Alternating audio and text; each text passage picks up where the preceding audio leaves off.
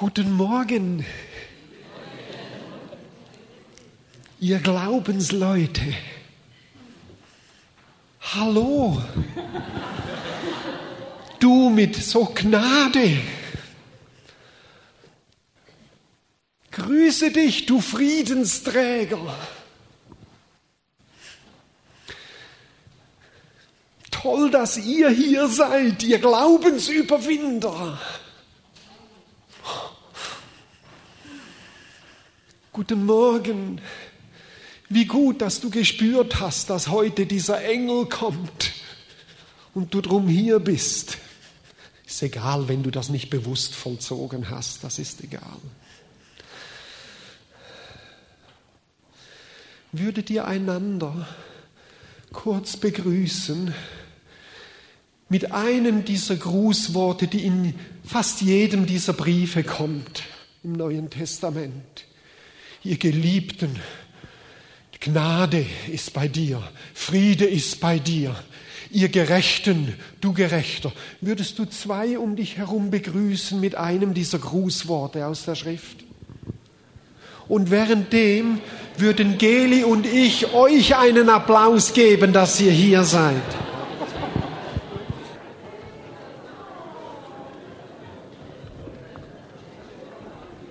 Also der Applaus für dich war durchaus ernst gemeint. Ich danke euch sehr für euer Herz, für uns, dass ihr uns so herzlich begrüßt. Aber wenn ich im Geist schaue und es richtig verstehe, dann ist der Himmel da und klatscht für dich, dass du da bist. Und dann schuckt er mich so in den Rücken und sagt, und jetzt komm jetzt.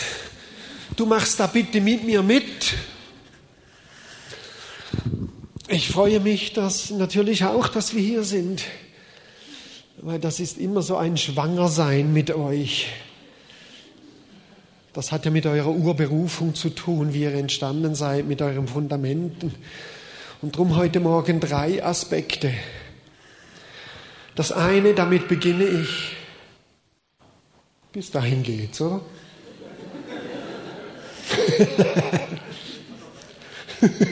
Ich wünsche mir mal, dass wir dann einfach weiter laufen können, aber nicht runtersteigen müssen. Aber mal sehen. Erstens,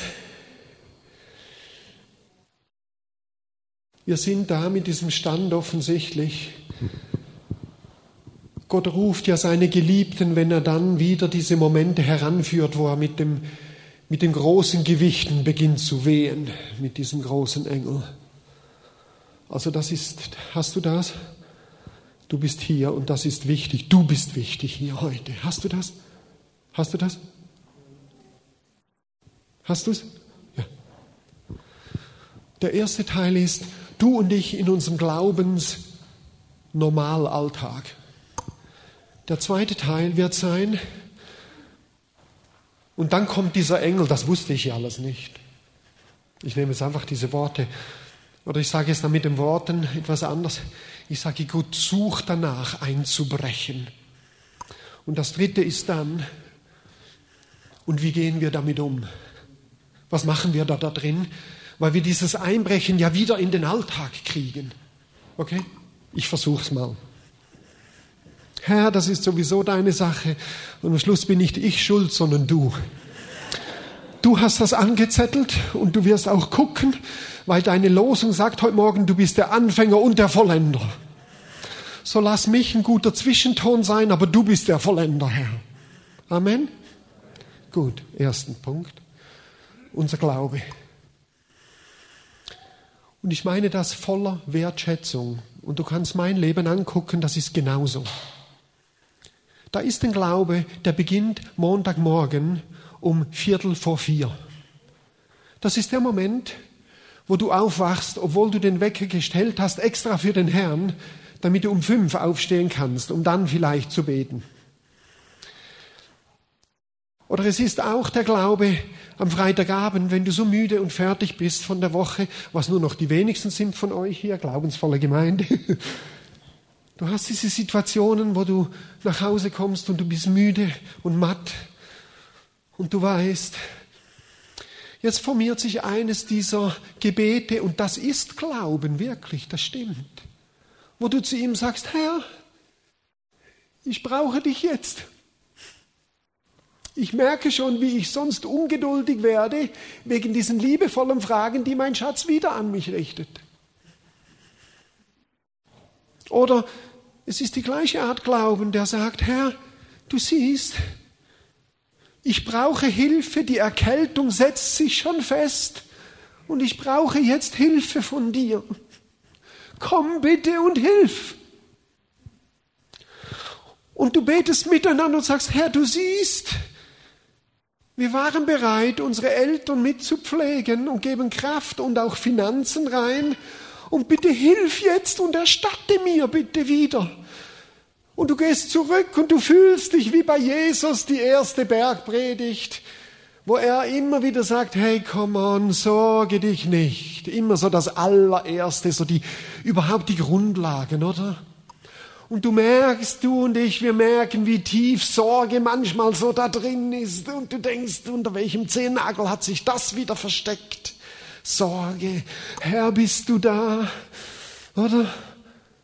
Und es ist auch diese Phase von Glauben, wo dann vielleicht unsere Kinder groß, worden, groß werden. Und groß werden heißt auch mit den Hässlichkeiten in dieser Welt größer in Berührung kommen.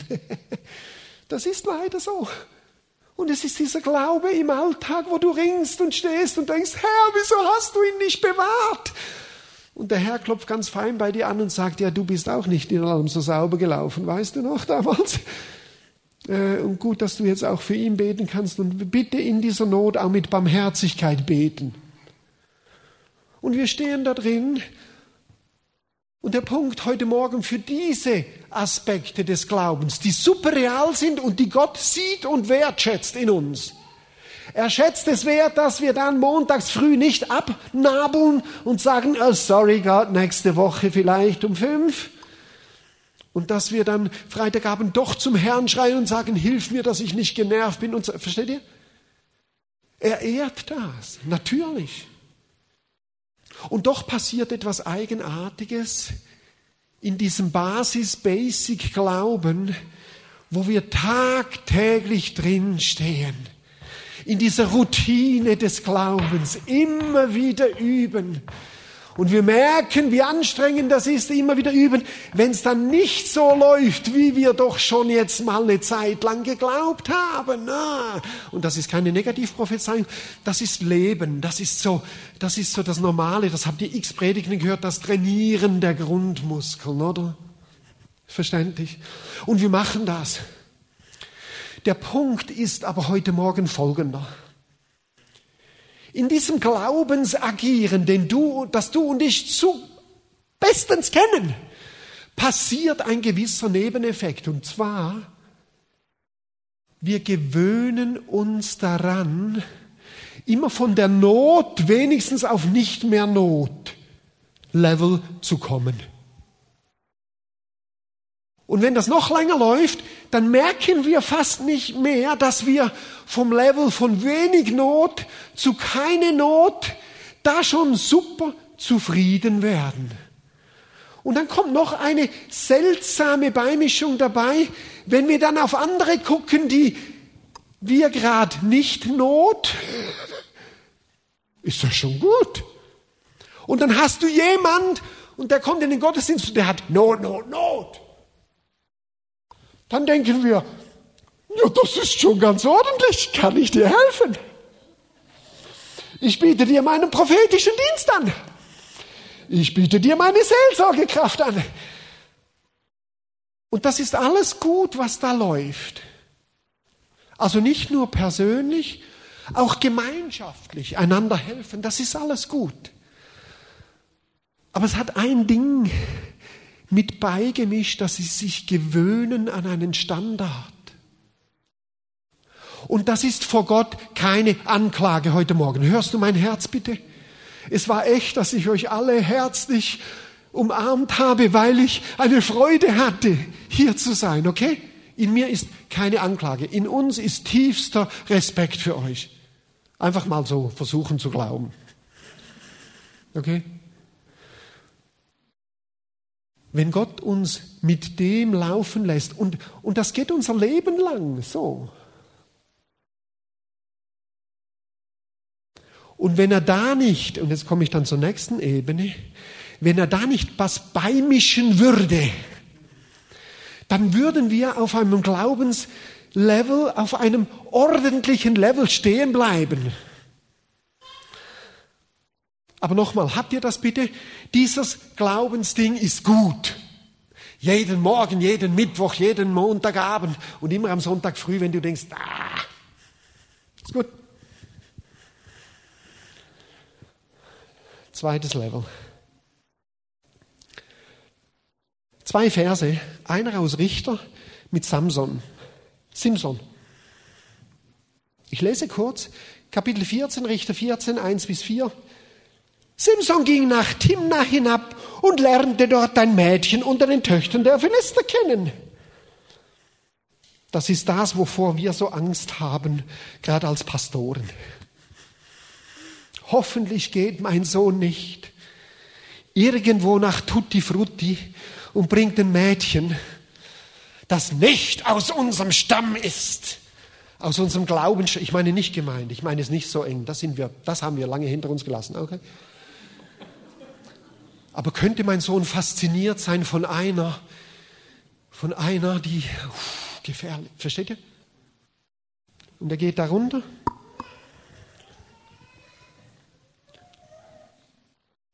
Nach seiner Rückkehr, zum Glück ist er nach Hause gekommen, erzählt er seinen Eltern mit den Worten, ich habe in Timna ein Mädchen unter den Töchtern der Philister kennengelernt. Philister, die Feinde Gottes. Nehmt sie mir nun zur Frau. Da erwiderten seine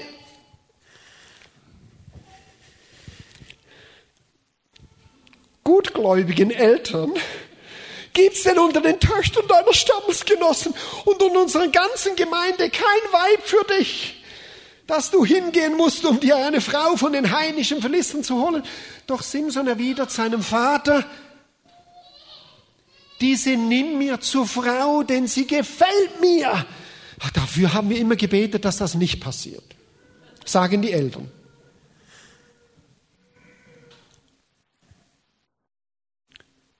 Und jetzt steht da ein frecher Satz.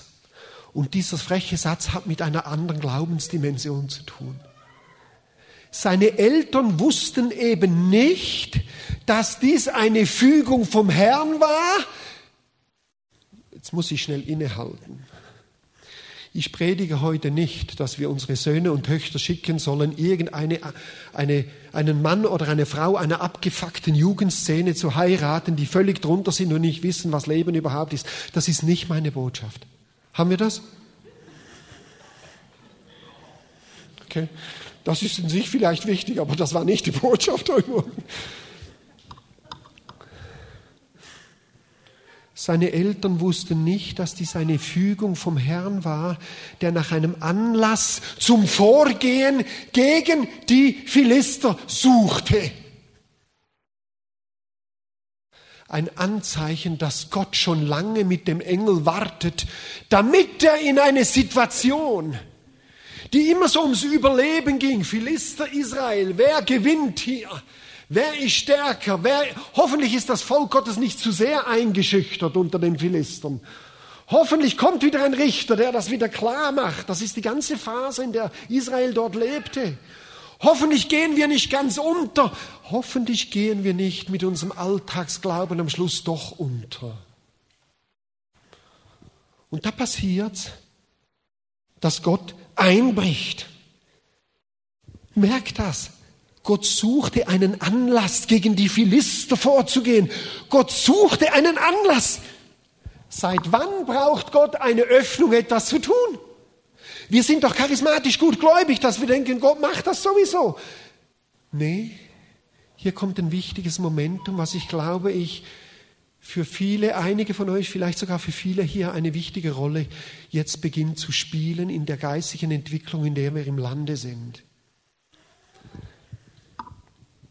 Scheinbar brauchte Gott jemand, der über die Grenzen von Raum und Zeit, über Unglauben und Angst hinaus etwas öffnen will, dass er hineinkommt und er tun kann, was er will. dass er die bisherigen gesetzten Formate bricht und hineinbricht. Und ganz ehrlich, wir müssen diese Aussage von Simson unbedingt, um saubere Interpretation, saubere Exegese zu machen, diese kleine Aussage Simsons müssen wir in die Hauptaussage vom Buch Simson hineinnehmen. Richtig? Das ist saubere Exegese. Das Kleine muss seine Bedeutung vom Großen kriegen. Wichtig. Drum ist das auch so die Gefahr vom Alltagsglauben. Versteht ihr? Was ist nämlich die große Botschaft? Von Simson. Da kann einer, obwohl er nicht wirklich ganz sauber läuft, stimmt, Simson, äh, du und ich, nee, äh, Simson. Ich will, hm, du, hm, Simson wenigstens. Da kommt die Kraft auf einen und solange er für Gott eifert, sind da Dinge möglich, die überschreiten dein und mein Verständnis. Nochmal? Ich knüpfe nochmal an. Meine Predigt ist nicht, dass wir auf unsaubere Wege gehen. Das ist nicht der Punkt. Es geht ums Einbrechen Gottes, wie das geschehen kann. Die Botschaft von Simson ist, dass die Kraft Gottes so über einen kommen kann, dass die geistlichen Auseinandersetzungen, egal wie schwer sie werden, am Schluss dazu führen, dass er bereit ist zu sterben, aber Hauptsache die Feinde Gottes kommen in den Tod. Das ist die Botschaft vom Buch äh, von Simpsons Story. Okay? Ups. Ich nehme eine andere Geschichte aus dem Neuen Testament. Und zwar steht die in Markus Kapitel 6. Ich lese dadurch. Ist es okay, wenn ich im Computer lese oder wäre es euch besser, wenn ich aus der Bibel lese? Ist das gleiche, danke. Also gut. Also, als es so Abend geworden war, befand sich das Boot mitten auf dem See, während er selbst noch am Lande war. Schnell vorausgeschickt, das ist einer dieser Einbruchsgeschichten, wo Gott einbricht.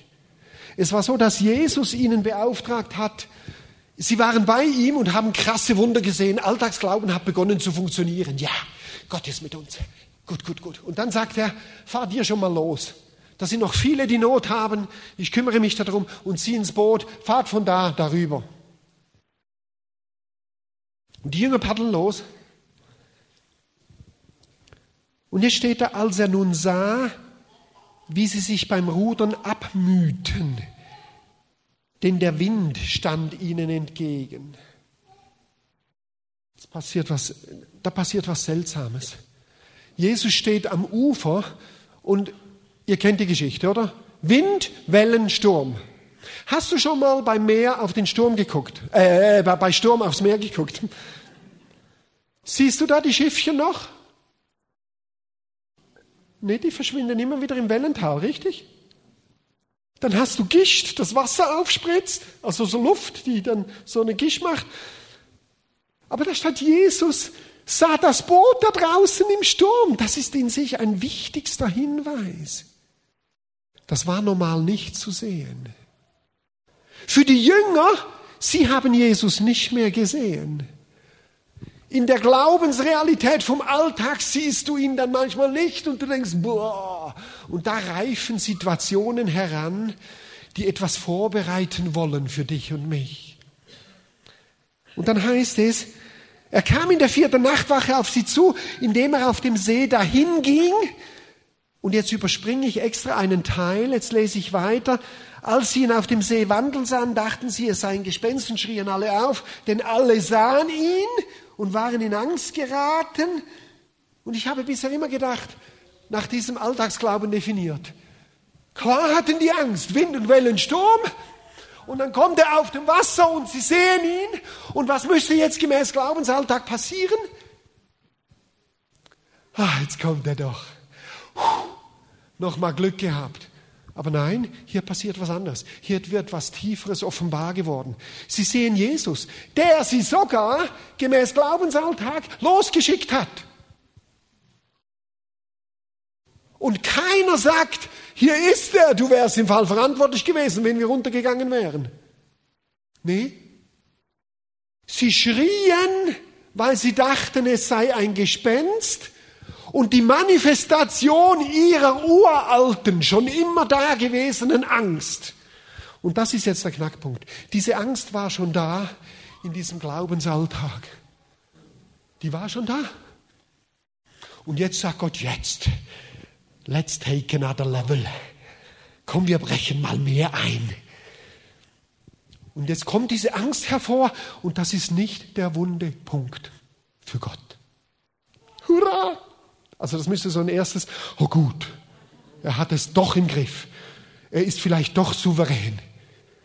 Jetzt lese ich euch den Vers, der da mich, der mich gezwungen hat, hier tiefer zu schauen. Da steht nämlich, er kam in der vierten Nachtwache auf sie zu, indem er auf dem See dahinging, und er wollte an ihnen vorübergehen. Es gibt Zeiten, wo es aussieht, dass Jesus an dir vorbeigeht und an deinem ganzen Glauben. Und vielleicht wird es Zeiten geben, wo es aussieht, wie wenn Gott am Glauben der Gemeinde in Deutschland vorbeigeht und es nicht verhält.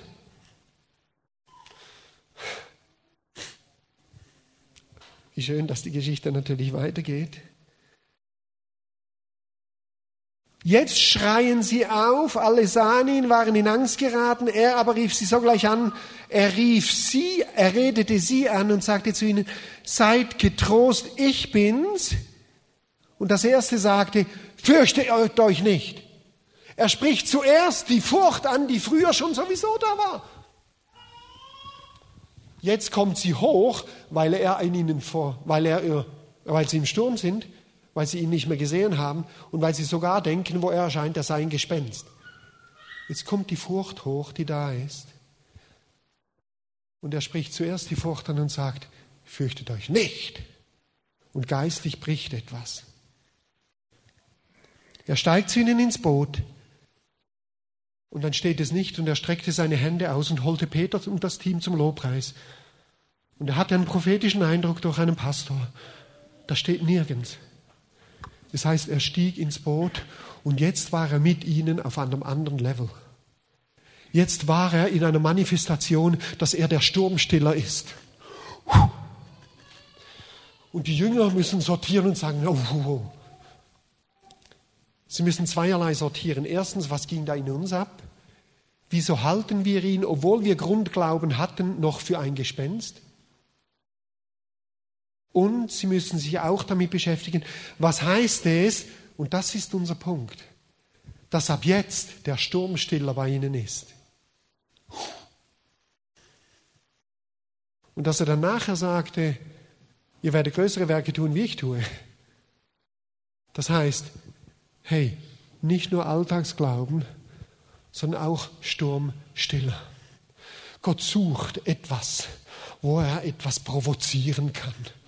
Gott sucht etwas, wo er einbrechen kann. Es kommen Momente auf uns zu in Deutschland, wo er sagt, ich will, dass du nicht nur glaubst, dass ein Kumpel zum Glauben kommt, ich will, dass du glaubst, dass eine ganze Fußballmannschaft zum Glauben kommt. Oh Jesus. Das nur, weil wir uns kennen. Beispiel. Ich begleite eine Firma und bitte, also das haben wir am Anfang klar gemacht, es geht nicht um mich. Haben wir das? Es geht um dich. Schieb die Sache nicht auf mich, nimm sie du für dich. Ich begleite eine der zehn äh, am schnellsten wachsenden Startups in Deutschland, Firma. Und die wachsen wie verrückt. Und ich weiß gar nicht, was ich bei denen soll. Und ich werde über Kontakte gebeten, dass ich die, denen helfen soll mit geistlicher Beratung. Und ich sage, ja, bist du sicher? Da gibt es doch zehn andere, die prädestinierter sind. Und Gott hat es irgendwie so arrangiert, dass ich das sein soll. Und die kriegen vom Bundesfinanzamt etwas vorgesetzt, was unüberwindbar ist. Die machen so Business mit Leasing und so Zeugs. Nicht geklärt, nie in Deutschland angepackt wurde, nie. Und wenn das Ding auf sie runterfällt,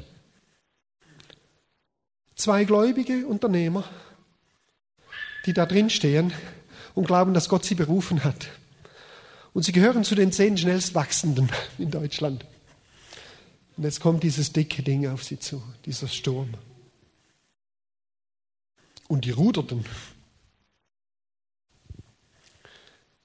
Und wir merken, jetzt reicht, es, jetzt reicht es nicht nur, in diesem Alltag, hoffentlich gehen wir hier nicht ganz unter zu beten. Jetzt geht es darum, vergiss die Firma. Vergiss ihre Zukunft, ob es sie geben wird oder nicht, vergiss das. Jetzt geht es darum, hinzustehen und sagen, und wir rufen in der Finanzbehörde von Deutschland aus, dass Recht und Ordnung läuft. Ich musste sie anleiten, dass sie nicht jetzt um ihr Überleben weiterkämpfen. Versteht ihr den Zusammenhang? Ich musste jetzt sagen, euer Stand ist jetzt nicht das. Und selbst wenn ihr untergeht, wo ist das Problem? Ihr macht einfach das nächste auf. Das sind solche Unternehmer. Sollte dich das als Unternehmer ansprechen, gratuliere ich dir, was Gott spricht, was du vielleicht vor dir hast. Sie mussten hinstellen, mussten sagen, oh okay. Und das war ein Lernen, zu sagen, stopp, es geht nicht um uns. Wir rufen jetzt Ordnung aus und Gerechtigkeit. Und dann merkten sie, sie sollten das ja eigentlich auch für andere Unternehmen und Großkonzerne tun. Und dann merkten sie, sie sind in einem Fluss mit dem Heiligen Geist, der Korruption in Deutschland sowieso dabei ist, ans Licht zu bringen in großen Firmen. Hoch, hoch interessant. Jetzt betreten Sie eine Ebene, da sagen Sie, ich weiß nicht, wie man sich darin bewegt geistlich. Und wir sind miteinander in einem Schritt für Schritt entdecken, wie es geht. Und ich sage dir, es ist dermaßen eine Hausnummer, dass du dir keine Sorgen mehr machen kannst. Das ist zu groß, das Ding. Wenn wir uns da Sorgen machen, dann, dann weißt du gar nicht, wo anfangen zu sorgen. Und das hat was Erlösendes dabei. Ich meine mit dem heute Morgen, wir gehen auf eine Zeit zu, und wo Gott hineinspricht zu dir und sagt, du hast dich abgemüht und schätze das bitte nicht gering. Es hat wirklich Glauben in dir trainiert. Aber es gibt diese Momente, wo Gott einbricht und wo er sagt, jetzt geht es nicht mehr um uns, jetzt geht es darum, dass Stuttgart verändert wird. Jetzt geht es darum, dass in einer ganzen Szene ein, eine Botschaft über Jesus kommt und du weißt nicht, wenn du da reingehst, ob du untergehst oder nicht, aber das spielt dann keine Rolle, weil das Ding ist zu groß. Wisst ihr, was ich meine? Ich behaupte, dass das der Engel ist, der da ist für euch heute Morgen. Ich behaupte, dass da ein Wehen vom Geist ist über euch heute und dass heute etwas in dir und mir initiiert wird. Und ich bin ganz glücklich, dass ich heute da sein darf. Ich nehme das mit, mit, dieses, dieses Wehen des Geistes. Er sagt zu dir, du wirst keine Zufriedenheit finden, wenn du zurückbuchstabierst in deinen, hoffentlich gehe ich und mein Schatz nicht unter. Vergiss das. Das ist in diesem Fall nicht angesagt. Merkt ihr? Puh. Soweit mal das Wort vom Herrn. Sollte das so sein, ist er schuld. Das habe ich am Anfang gesagt und ihr habt gelacht. Jetzt glaube ich, verstehen wir alle, da muss er schuld sein. Wenn das wirklich von ihm ist, dann viel Spaß. Drum der dritte Teil. Ist die Zeit schon vorbei oder geht's noch? Ich habe die Zeit ein bisschen. Wie, wie stehen wir denn zeitlich? Ist noch gut? So? Ich habe den, den Überblick verloren. Sorry. Ist okay? Vielleicht ist das auch eine Aussage darüber, wenn diese Zeiten, wenn diese dicken Dinger heranrollen, dass dann eben auch Zeiten einfach nicht mehr bedeutsam sind. Und verrückterweise haben wir sowas gelesen von Erweckungsgeschichten, gell? Dann war die Zeit, ob der Gottesdienst bis abends um elf ging oder bis morgens um vier war irgendwie nicht mehr relevant. Das ist die gleiche Dynamik. Hörst du was? Bei Jesus habe ich jetzt gelesen, erst gerade vor zwei Tagen, da stand, er und seine Jünger waren so in der Dimension und sie hatten nicht mal Zeit zum Essen und ich höre keinen Jünger, der da drin sagt, so eine Scheiße, damit habe ich nicht gerechnet. Entschuldigung für das Wort. Ich glaube, dass sie manchmal ihren Hunger gar nicht mehr gespürt haben. Kennst du solche Einbrüche Gottes manchmal, wo es dir egal ist, ob du jetzt dein Würstchen hast oder nichts zu essen. Und früher hast du um dein Würstchen gekämpft wie eine Löwin um ihre Jungen. Stimmt's? Es gibt die Zeiten, wo du richtigerweise ringst dafür, dass alles ordentlich läuft, das stimmt. Aber es gibt die Zeiten, wo Gott einbricht, wo es erstmal keine Rolle spielt, dass das Chaos ausbricht. Und ich sage das mit einem Bild, das ist nicht von mir, das ist von David Demian, der sagt, hey, ganz ehrlich, wenn ein Baby frisch geboren wird, schauen wir zuerst, dass ja nirgendwo ein Blutspritzerchen ist oder irgendwo etwas ist. Nein, wir schauen, dass das Baby sicher ist zuerst mal. Wir schauen, dass das Neue, was da auf uns zurollt, dass das sicher ist. Und erst nachher kannst du dir in aller Ruhe, wenn das Baby sicher ist, wenn das Neue empfangen ist, wenn das Neue geboren worden ist, stimmt? Dann kannst du dich in Ruhe um die Ordnung kümmern, dann kannst du neue Laken aufziehen, dann kannst du den Ehemann, der vor, vor Anstrengung gerade umgefallen ist, wieder zum Leben erwecken, dann kannst du all das machen. Versteht ihr, was ich meine damit?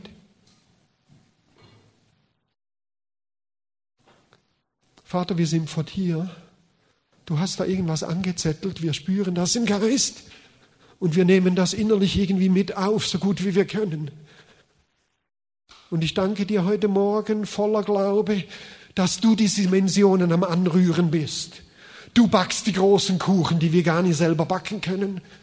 Und du schickst die Engel, die etwas in Bewegung bringen. Wahrscheinlich auch, weil wir im Glauben treu waren, das stimmt. Aber wir werden da in dieser Dimension immer sagen, das kommt nicht von mir. Nur damit das ganz klar ist. Und die Menschen werden es auch sehen. Okay? Das heißt nicht, dass unser Dienst nicht wichtig ist. Merkt ihr? Wir unterscheiden jetzt. Und das ist der wichtige Punkt dass wir lernen zu unterscheiden und wahrzunehmen, wo rollt für dich etwas an, was du mit bisherigem Dingsbums nicht mal lösen kannst. Ich behaupte, dass die Krisen sich anfühlen wie Bedrohung, Rückschritt, zu große Herausforderung. Du hast es nicht geschafft. Du bist nicht ausgerüstet dafür.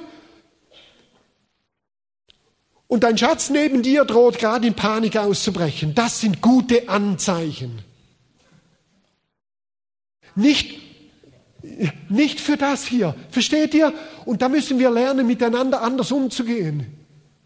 Lass uns lernen, geistig zu unterscheiden. Geht es um das hier? Um die Stabilität und die Klarheit der Hingabe und des Glaubens und alles. Und geht es, und diese Momente rücken heran in Deutschland, geht es um den Einbruch von Dimensionen des Reich Gottes, für die haben wir immer gebetet, aber wir wussten nicht, wofür wir beten richtig weil wir haben sie nicht erlebt bisher.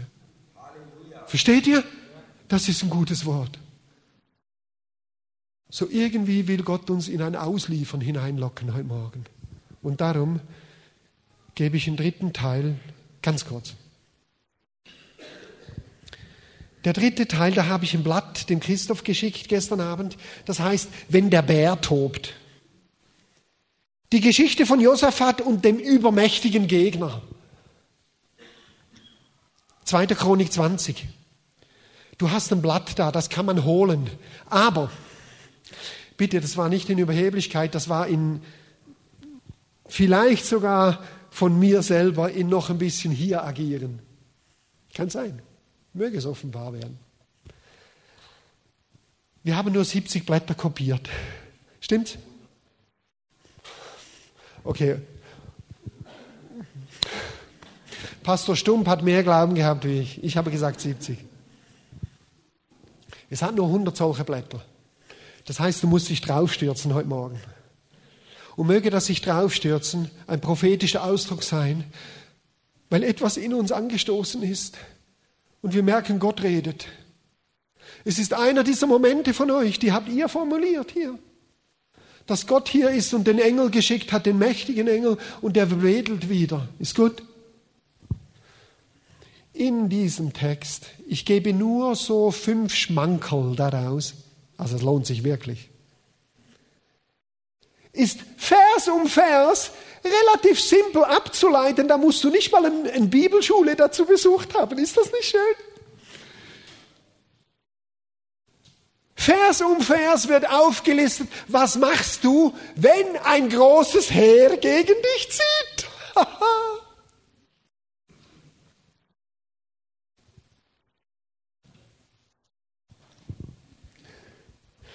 Ich nehme fünf Sachen nur kurz daraus. Im Vers 2 beginnt es, da heißt es, oh weh, oh weh, das ist die Schweizer Übersetzung. Äh, ich könnte es schnell nachlesen, es heißt da im Text, und der König schaute hin und sie berichteten ihm. Das heißt, sie sahen es tatsächlich vor sich.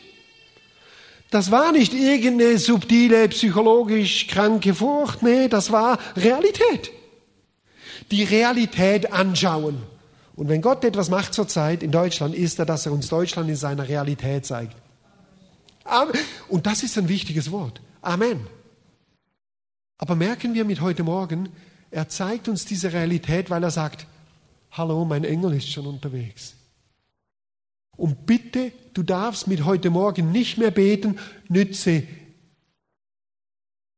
die lieben Leiter hier in der ersten Reihe, bring die ganze Wucht des Angriffes auf das Lobpreisteam. Und ich kann dann im Hintergrund unterstützen. Ich reiße dich mit hier heute Morgen im Geist aus dieser falschen Komfortzone. Hauptsache, du hast über deinen Alltagsglauben gelernt. Mir geht's einigermaßen gut. Ich reiße dich heute Morgen im Geist heraus. Und ich sage, Gott bricht bei dir ein. Gott bricht in der ganzen Gemeinde ein mit einer Dimension, die wir nicht mehr handeln können. Und wir sagen nicht euphorisch und trotzdem sagen wir ein Halleluja. Das war Glauben hier. Und wir schauen hin und sagen, oh weh, oh weh. Aber wir bleiben eben nicht stehen. Vers 4, Vers 3 redet, was ist denn, wenn Furcht da ist? Das ist wunderschön zu lesen. Vers 4 sagt, sie sammelten Kräfte, sie rufen zusammen. Aber sie rufen nicht in Panik zusammen, sie rufen zusammen, um vor dem Herrn zu stehen. Uh, das ist eine Nummer. Und diese großen, dicken Eier, die da auf uns zurollen, die sind dazu da, nicht unseren Alltagsglauben zu hinterfragen. Das ist nicht das Thema Gottes. Es ist dazu da zu sagen, jetzt hören wir einen Ruf Gottes. Jetzt geht es um die ganze Stadt Stuttgart. Uh. Komm, wir rufen zusammen.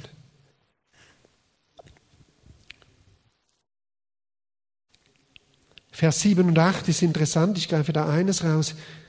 Worauf greifen Sie zurück? Oder nee, lass mich Vers 8 und 9 nehmen. Sie greifen im Vers 8 und Vers 9 auf zwei Dinge zurück, die Sie als Gemeinde schon gelernt hatten. Erstens Anbetung. Und ich weiß, dass Erweckungen immer mit Anbetung zu tun hat. Die Aufbrüche in die Gesellschaft hinein haben mit der Frage zu tun, was wird angebetet? Der Geistaufbruch in der Wirtschaft, Thomas, bist du noch da? Oder hat der Herr dich schon entrückt? Er hat ihn schon entrückt.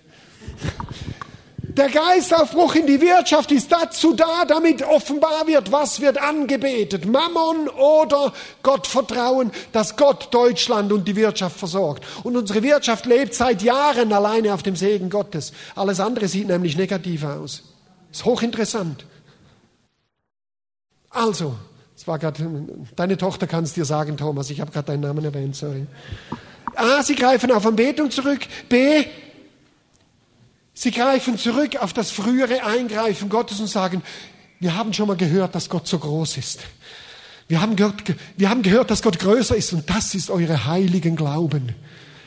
Ihr glaubt, dass Gott größer ist, wie was wir erlebt haben bisher. Gottes Segen für jeden, der in dieser Gemeinde sitzt und sagt, und ich höre nicht auf, nach mehr von Gott zu suchen, weil ich habe gehört, dass Gott wesentlich was andere, eine andere Dimension ist. Er kann dazu führen, dass eine ganze Stadt sich auf einmal bekehrt. Die krasseste Dimension ist, can a nation be changed in a day? Jesaja 65, kann eine Nation in einem Tag verändert werden? Uh. Ein letzter Punkt. Vers 14 greife ich daraus. Es geht durch bis Vers 28. Oder lass mich das den zweitletzten nehmen, ist okay? Und dann abschließen mit einem sehr schönen Punkt. Sie warteten, bis Gott redete und Anweisungen gab. Im Alltag hast du gelernt, was gut, normal und Gott wohlgefällig ist und vor Gott funktioniert. Das hast du gelernt. Und du musst das behalten, okay? Es gibt aber Situationen und geistliche Auseinandersetzungen, da hilft dir das nicht. Du wirfst das nicht weg deswegen. Aber die Dimension ist größer. Und du stehst dagegen. Und die Chance droht negativ zu kippen. Und dann musst du warten, bis Gott Anweisungen gibt. Und dann passieren diese großen Wunder, die aufgrund einer kleinen Anweisung passieren. Der Rest dieser Geschichte Joschafats ist nämlich, dass sie nicht mal gekämpft haben, sondern es heißt, es, sie kamen dann um die Bergkuppe und zwei Armeen haben sich gegenseitig niedergemacht und ihre Feinde wurden niedergemacht und ihr Job war nur noch die Beute nach Hause tragen. Im Glaubensalltag würden wir sagen, hier stehen wir dann und können mit Schatzi sagen, haben wir das nicht gut gemacht? Und Gott sagt, ja, wir fünf haben das gut gemacht. Ihr zwei und wir drei da oben. Ja, wir waren immer noch in der Mehrzahl, okay? Hier ist der Punkt, und wir dürfen die beiden Bereiche nicht vermischen. Hier ist der Punkt, wo wir sagen, Gott hat's gemacht. Gott hat's gemacht. Gott hat's gemacht. Okay? Jetzt komme ich zum letzten Punkt, weil das ist ein schöner Abschluss, ich hoffe. Ihr vergebt mir, wenn du denkst, ah, jetzt wird er noch fromm käsig hier. Gott vor, Gott während und Gott nach der Anbetung, äh, nach der Aktion anbeten. Aber Markus, wir müssen doch in den geistigen Kampf ziehen. Wenn Gott das nicht gesagt hat, du sollst in den geistlichen Kampf ziehen, zieh nicht rein, du kriegst sowieso nur eine auf die Mütze. Das ist die Dimension von hier. Du kannst nicht die Drogenszene von irgendeinem Sektor in Stuttgart auf die Schulter nehmen, wenn Gott nicht spezifisch Anweisungen gibt. Ich prophezeie dir, viele haben sich an solchem Zeug geistlich verhoben und viele Leiter sind sogar deshalb in rasende Krisen, Lebenskrisen gekommen. Du musst mal mit ein paar Freunden reden, so Insidern. We don't do that. Wir kämpfen hier für unser Leben und für unsere Lieben und das, wo wir im Alltag stehen. Natürlich.